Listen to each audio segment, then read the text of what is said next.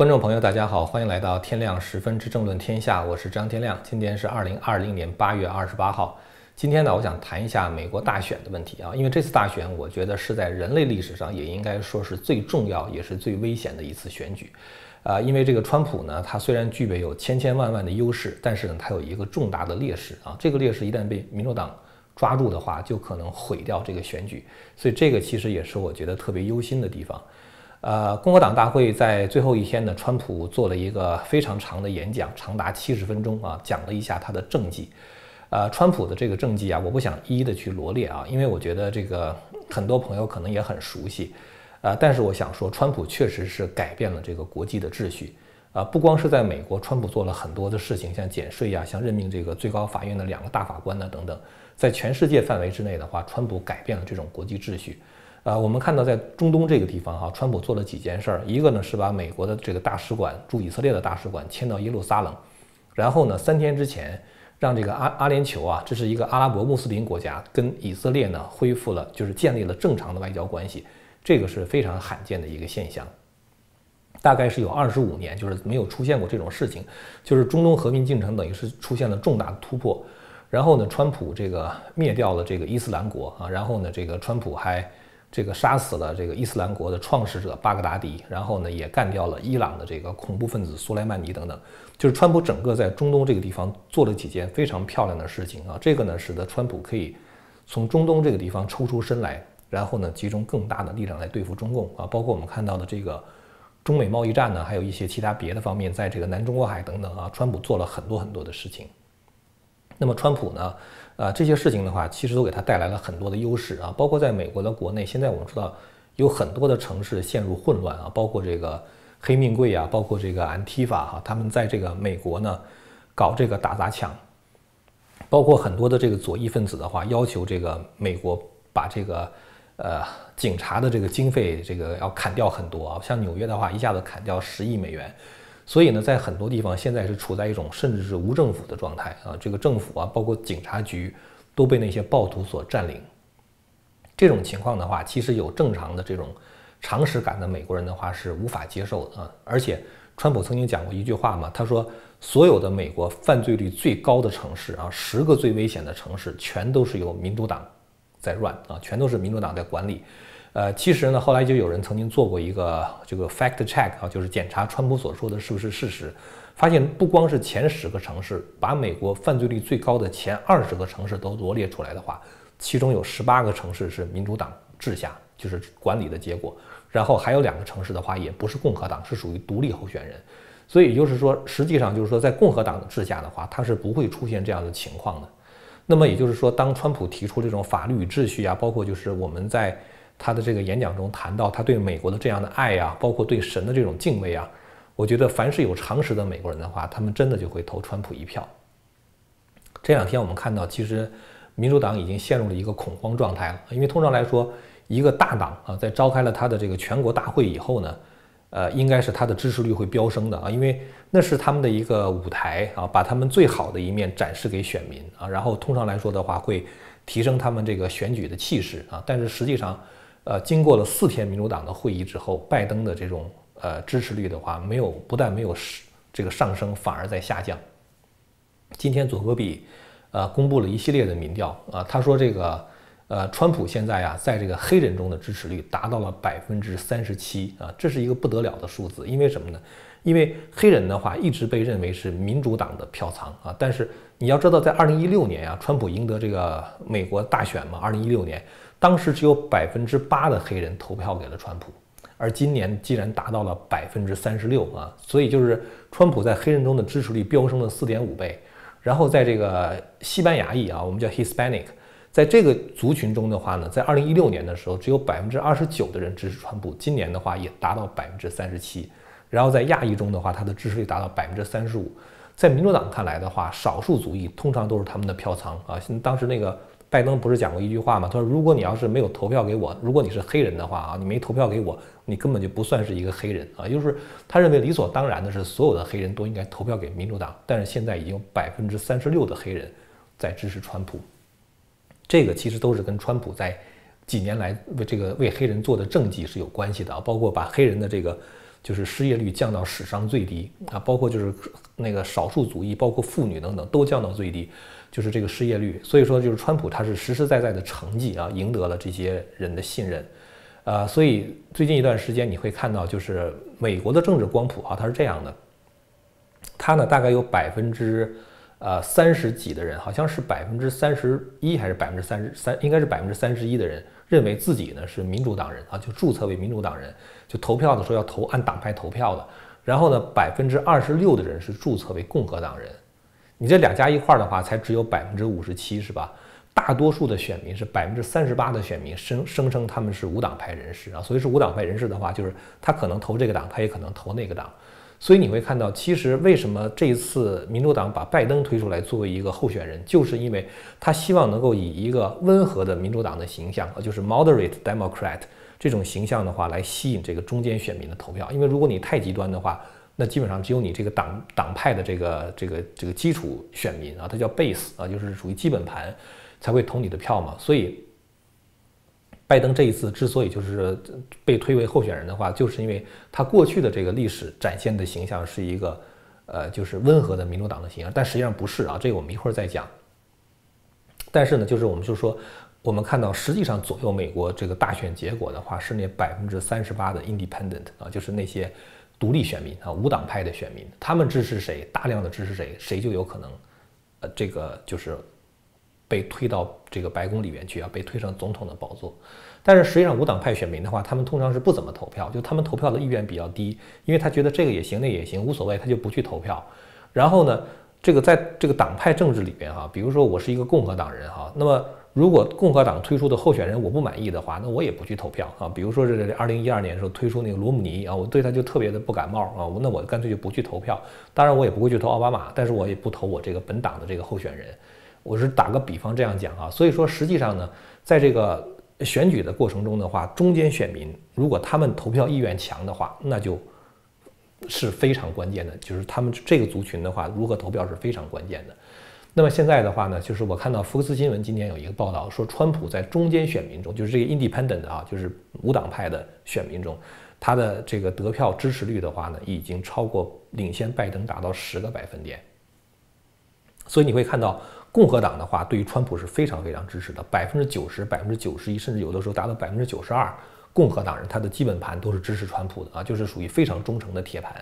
然后呢，就是这个中间选民的话，川普领先拜登达到十个百分点，而且呢，在民主党这个这个基本盘里边，这个就是佐格比民调显示，也有百分之二十三的民主党人他们是支持川普的。所以你会看到，就整个这个看下来，就是连民主党基本盘的话，都有四分之一的人，将近四分之一的人支持川普。所以你看到民主党几乎是除了大败之外，是没有什么没有什么这个这个其他别的可能性的。所以这两天的话，你会看到两个新闻，一个新闻的话就是 Hillary Clinton 啊，就希拉里克林顿，他呢站出来给拜登一个建议，他说十一月三号就是今年大选投票当天晚上计票的当晚，他说无论计票的结果如何，告诉拜登千万不要认输。这是一个很奇怪的事情哈，因为作为像民主党这样一个大党，在没有投票，在没有出结果，有一个非常，就是说，如果是非常这个接近的这个情况下哈，你输了之后，你可以说我不认输，我再等一等是吧？看看有没有什么其他别的选票还没有邮寄过来。但是呢，在还没有投票之前，希拉里就警告拜登，到那时候不要认输啊，也就是说，他几乎已经可以预见到，到十一月三号那天晚上。拜登的这个情况选情是非常的危急啊，这个呢是其中的这个，我觉得是民主党觉得很恐慌的一个迹象。第二个迹象的话，应该是昨天，就是这个众议院的议长南希南希普鲁西他呢就跟拜登讲，他说我建议你取消所有跟川普之间的辩论。这个事儿是一个特别让我们觉得不可思议的事情，因为从这个六十年代肯尼迪总统那个时候开始，就变成了美国总统大选的一个一个 convention。这个是很好理解，之前没有这个是很好理解的啊，因为之前你两个人辩论的话，选民也听不见呀，是吧？因为没有电视嘛。等到有了电视，等到电视开始普及的时候，总统辩论就变成了一个大选中必做的一个动作，因为你需要面向电视，两个人互相之间陈述自己的政策，然后呢说服那些中间的选民来投你的票。而这一点的话，就是说哪一个人如果在辩论上表现不好的话，那么这个人基本上来说就会输掉大选。那么。Nancy Pelosi 的话就建议拜登千万不要跟川普辩论。当然，他讲一些冠冕堂皇的话啊，他说这个因为呃川普的话他会这个就是嗯撒出各种各样的谎啊，这是反正编了一一一通吧，就是意思就是他讲话有没有逻辑啊？你等于跟他辩论的话是把他放在跟你平等的地位了啊，你不要把他跟你放在平等地位，他不配跟你辩论啊，就跟拜登这样讲。这种说法我觉得是非常可笑的。如果拜登真的不辩论的话，就是如果他连面对川普的勇气都没有的话，如果他真的一旦被选为美国总统，面对世界上那么多的非常可怕的那些这个这个独裁者们啊，这个那些非常强硬的独裁者，像什么金正恩呐，像什么习近平啊之类的，包括这个那个伊伊朗啊，就是这些这些国家，俄罗斯啊等等，你拜登的话还能挺得起腰来吗？你连跟你自己的这个候选人的对手啊辩论的话，这种勇气都没有，是吧？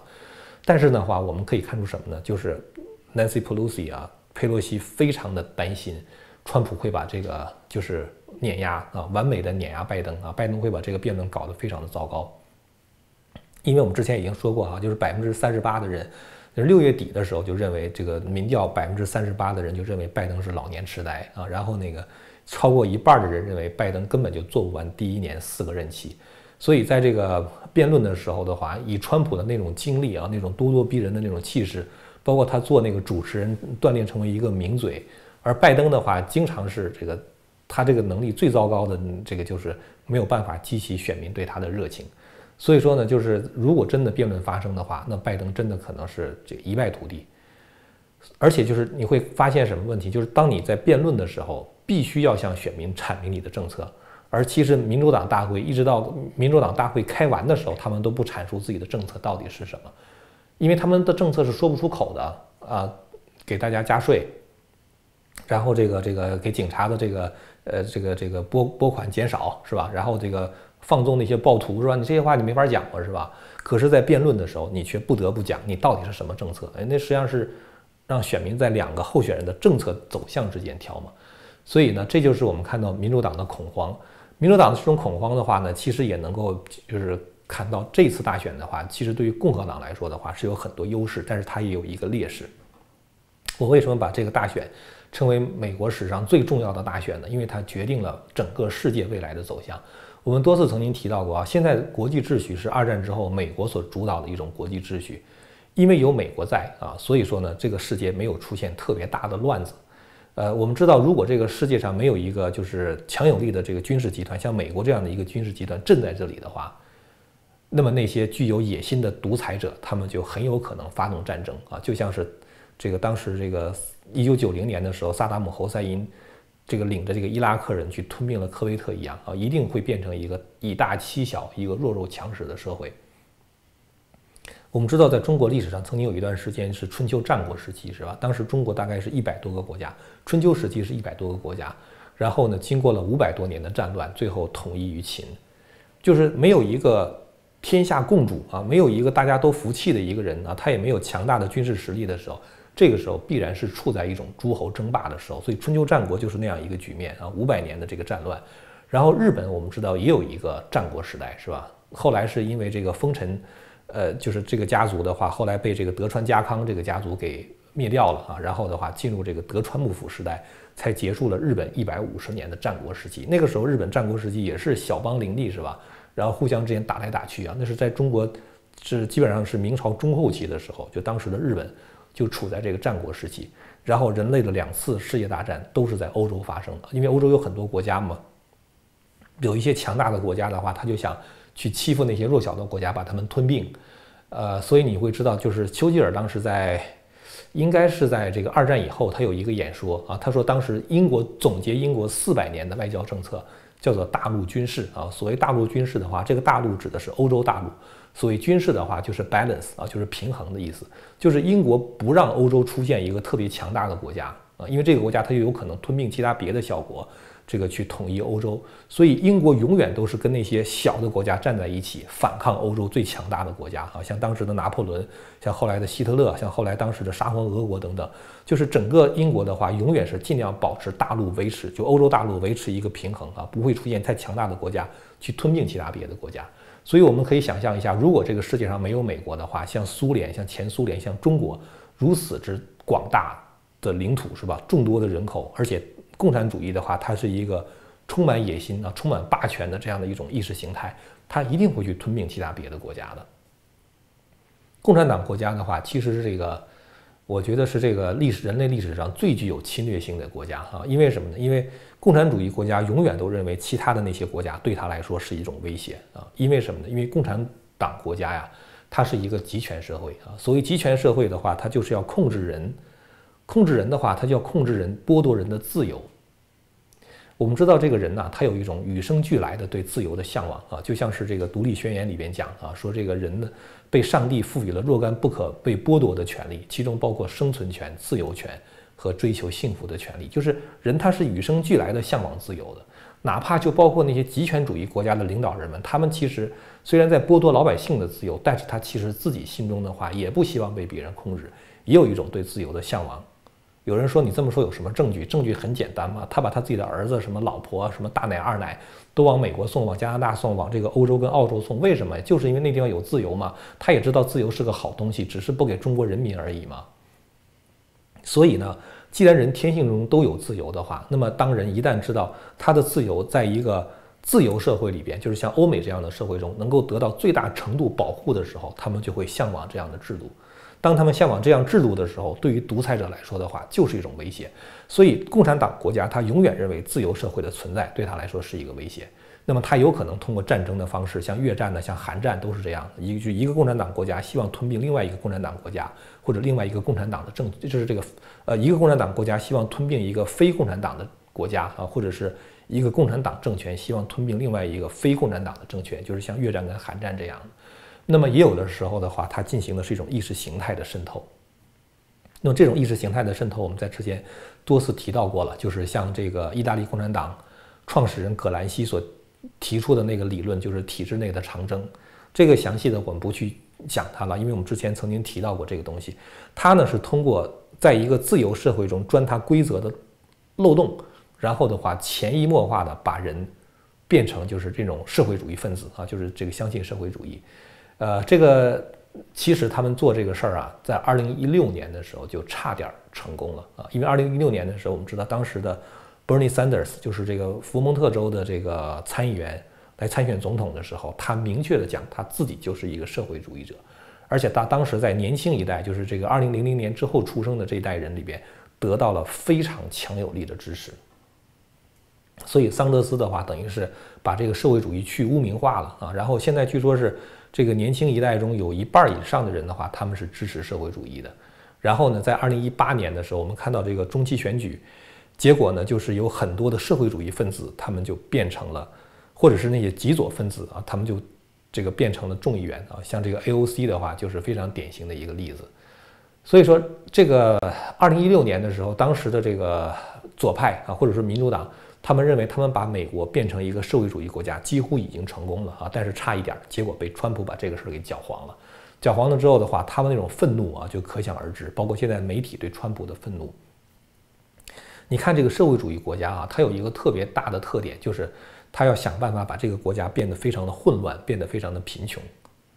只有这样的话，他觉得他才能够把他的这个政权抓在手里。为什么呢？比如说在美国这样一个地方哈，你会发现很奇怪一个现象。就是为什么这些民主党他们不谴责那些暴徒啊，那些打砸抢烧的人，那些那些这个 BLM 的人，或者是 Antifa 这些人，就是因为他们想把美国搞乱啊。我们看到，其实这个 BLM 也好，或者 Antifa 也好，他们跟共产党没有什么区别。八月十三号的时候有一个报道啊，说这个一群在西雅图的那个抗议的，就是那些黑命贵啊，那个 Black Lives Matter，就这些人，他们就跑到一个白人的社区里边去。然后跟那个白人说说，你们现在就应该卷铺盖走人，然后把你们的房子无条件的就给我们啊，放弃你们的房产，把你的房产给我们，这是一种什么思路？这就是一种打土豪分田地的思路，是吧？那就是典型的共产党的思路，要共产。然后的话呢，这个民主党的话，他们还希望把这个社会搞得非常的乱啊，就是这个呃浑水摸鱼啊，因为什么呢？就是当这一个地方这个社会非常混乱的时候，人呢就没有安全感。当你没有安全感的时候，你就不会去创造财富。为啥呢？因为我很简单，我建一个工厂是吧？我说不定建了工厂，明天就被人烧了是吧？我说不定这个生产的一些产品，明天就被人一抢而光是吧？那这样的话，既然没有安全感，我建工厂干什么？当大家都不去建工厂，都不去建商店的时候，这个世界社会上就没有就业机会，没有就业机会的话，大家就穷，穷怎么办呢？穷就需要政府给发福利。所以，而民主党就是一个福利党啊，他就是给那些人，那什么非法移民呐，什么黑人啊，没有工作的或者什么其他别的人，给他们发福利，想方设法给他们发福利。这样的话呢，他们穷，他们依赖福利，他们也就依赖民主党的政策。所以这就是为什么民主党他想把美国社会搞乱，就是这个原因。所以现在的话呢，他们看到了一个机会，就如果二零二零年他们能够上台的话，现在的候选人不是拜登吗？拜登其实他以一个温和的民主党人的形象出现，可是实际上的话，他是一个没有原则的人啊。他可以在非常微小的压力之下让步啊，他就完全被那些极左的人所控制住了啊。所以加上他选的那个副手贺锦丽啊，那又是一个就是极左分子啊，极左翼分子。那么如果拜登上台的话，我们就不说他能不能够对中共就是挺直腰杆的问题啊。当然，我们之前说过他跟中共之间那些私下的交易。呃，包括这个贺锦丽跟中共之间那些这个就是就是对中共的那种暧昧的态度，我们不去讲这些事儿，就包就凭他们一点，就他们上台一定会把美国搞乱。当他们把美国搞乱的时候，这个世界上也就失去了一个能够维系国际秩序的力量。那么在这种情况下的话，在没有制约的情况下，中共也好或者其他别的那些独裁国家的话，他们就更容易向外扩张啊，把这个世界变得更加的动荡。所以我想说什么呢？我想说，这次大选的话，我觉得它是非常重要的一个大选，它决定了美国未来的走向。而那些民主党的候选人的话，我觉得他们是一直在想方想法撕裂这个社会啊。当你把这个社会撕裂的时候，这个把这个人按照身份啊、按照种族、按照肤色、按照性取向等等划分成一个一个不同的族群的时候，让他们互相之间的斗争，就是在制造这样的混乱。其实啊，我觉得有人可能想啊，说这个民主党的话，他想制造混乱就能制造得出来吗？他能啊。一个很重要的方法就是要让人放弃基本的善恶判断啊，就是让人背离神。这一次川普在演讲的时候，昨天提到啊，说这个民主党开这个 DNC 大会的时候啊，就是这个民主党全国大会的时候，在这个向国旗宣誓效忠的时候啊，美国它有一个。固定的效忠的誓词啊，就是向国家表示忠诚的誓词。其中就是说我向美国的国旗和它所代表的共和国体表示忠诚。然后的话说，美国是 One Nation under God, indivisible, with liberty and justice for all。意思就是说，美国是一个国家在神之下啊，然后呢，这个是不可分割的一个统一国家啊，然后呢，每一个人都享有自由和公正。民主党在读这个誓词的时候去掉了两个字啊，这两个字就是 under God 啊，就是在神之下。就是民主党的话，它是就是现在已经是在很多场合的话，已经开始反神啊，就包括我们看到那个黑命贵啊，就是这些呃社会主义分子啊，他他们去烧教堂，然后不让人进教堂去祈祷等等，就是他们就都是做这样这种事情。当人背离了神的时候就无所谓对错了啊。什么叫对？什么叫错呀？是吧？你你说对，你说这么对，我还觉得那么对呢。当大家没有一个共同的善恶标准，没有一个对错标准的时候，没有一个是非标准的时候，大家就失去了任何讨论的可能。因为你认为这么做对，我就认为这么多做对，所以没有人能够去说服对方，就是认可自己。所以这就是在二零一六年之后，你看美国它变成一个极度撕裂的社会，就是因为大家已经失去了在基本道德价值上的一个判断啊，或者是一个共识。这个也就是民主党现在在极力所做的，所以民主党如果真的上台的话，他会败坏人的道德啊，他会把美国社会搞乱，让美国失去这个领导力，然后的话让这个整个世界陷入混乱，然后的话他们会向中共妥协。所以说，我想为什么说这次大选的话它非常重要？那就是如果你真的是爱自由啊，爱中国或者是爱美国，如果你爱中国的话，你也应该希望川普能够当选，因为他只有他才能够跟中共这样就是这个面对面硬碰硬的这样去较量。然后的话，把自由带给中国人民。所以，如果你真的爱中国的话，千万不要听有些人讲说我们可以投票给民主党，说民主党对中共也是很厉害的啊，也是很强硬的，绝不会是这样啊。所以，如果你是一个热爱中国的人啊，如果你爱中国那片土地，爱它的文化，爱它的人民，你也应该把票投给共和党。如果你是爱美国、爱法律与秩秩序，或者是爱自由、爱繁荣的话，那你也应该把票投给这个共和党。这就是我讲为什么说川普，我觉得他有很多的优势，但是他有一个劣势，什么劣势呢？就是担心，我们非常担心，非常非常担心的就是民主党会作弊啊，就是他通过这种邮寄选票的方式，然后他把有可能投票给共和党的那些选票丢掉。